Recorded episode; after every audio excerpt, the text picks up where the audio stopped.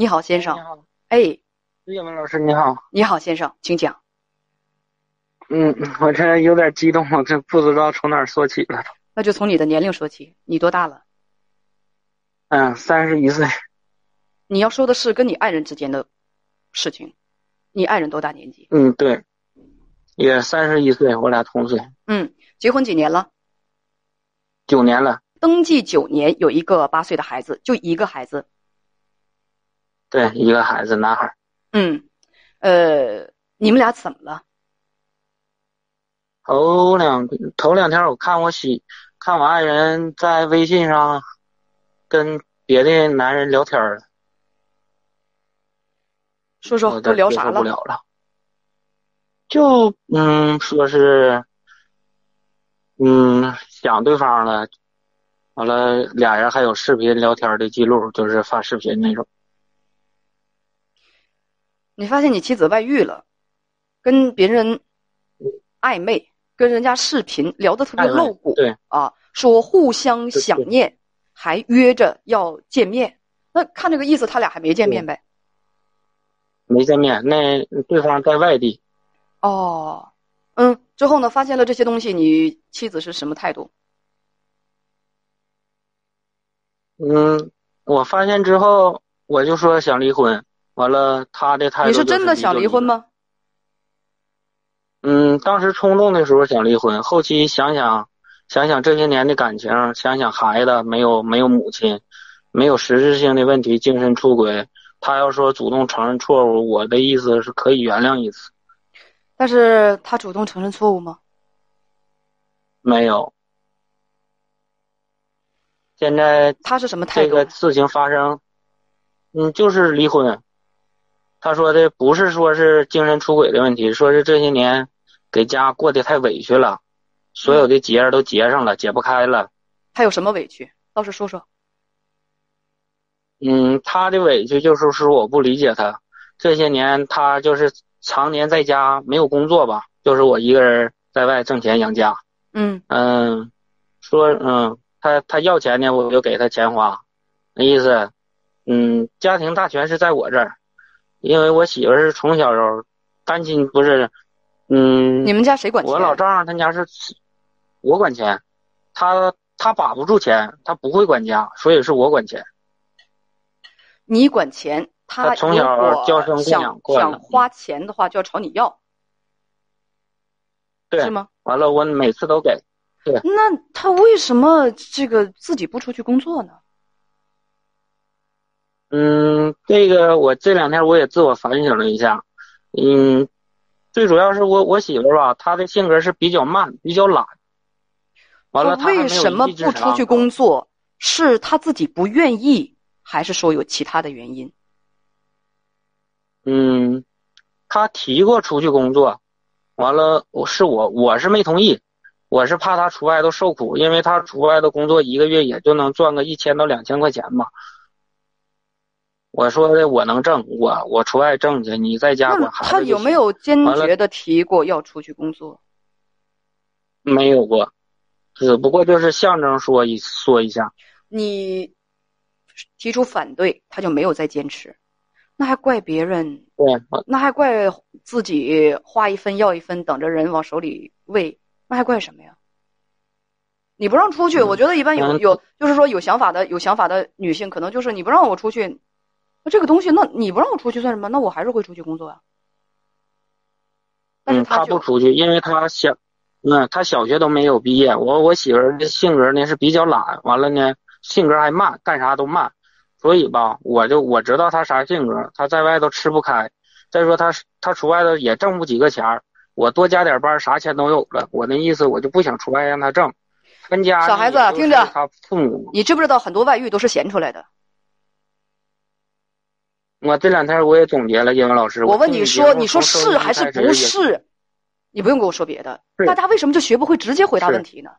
很多的外遇都是闲出来的，孩子都已经八岁了，需要他做母亲的，他小学都没毕没那个没毕业，他他他能够对孩子的学习，他有什么样的陪伴和指导的这种能力呢？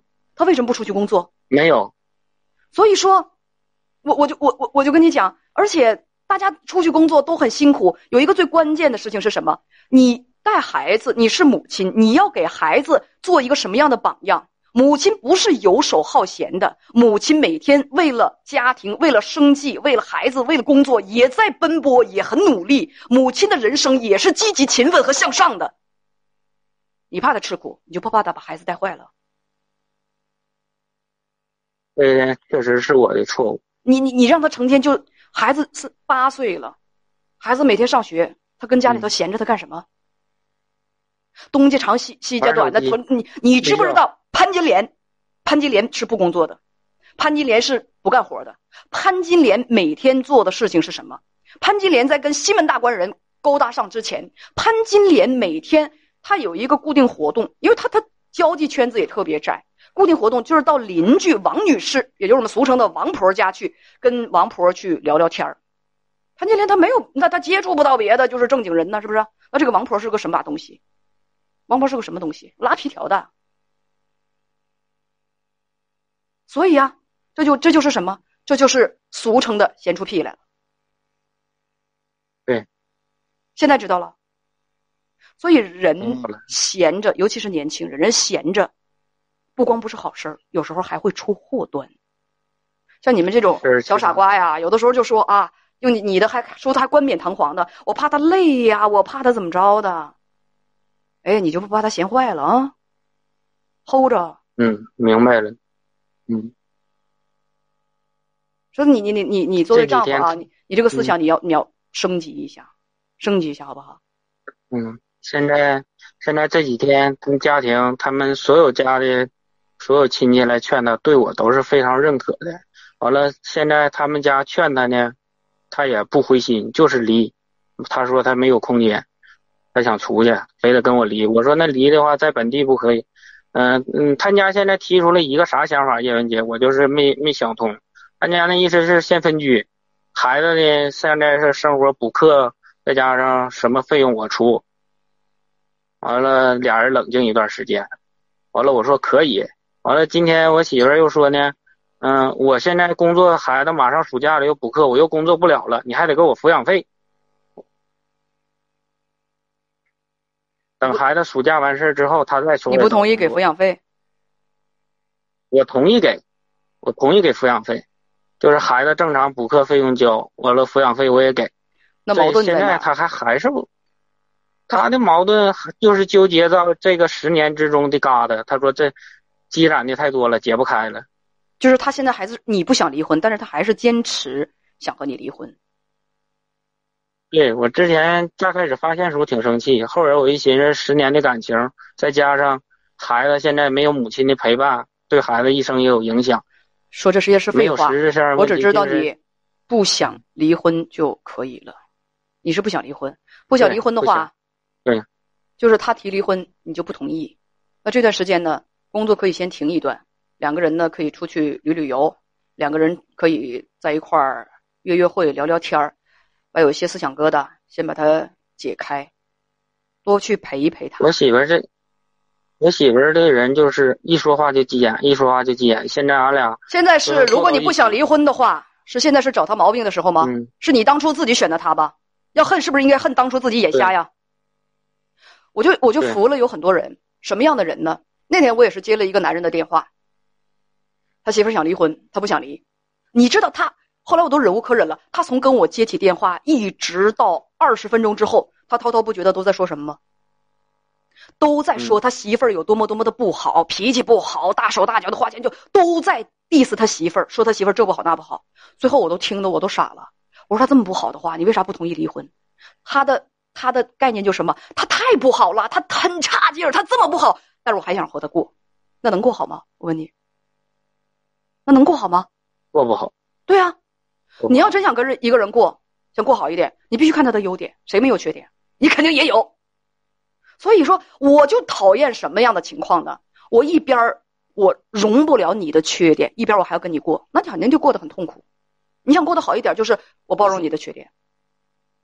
所以啊，改变一下思路，你别整这成天就想着他不好，他蠢，他坏，啊，他他他大手大脚的花钱啊，他还那个那个那个精神出轨。你既然想过的话，很多的东西你都要包容。婚姻它就是一个相互包容的过程。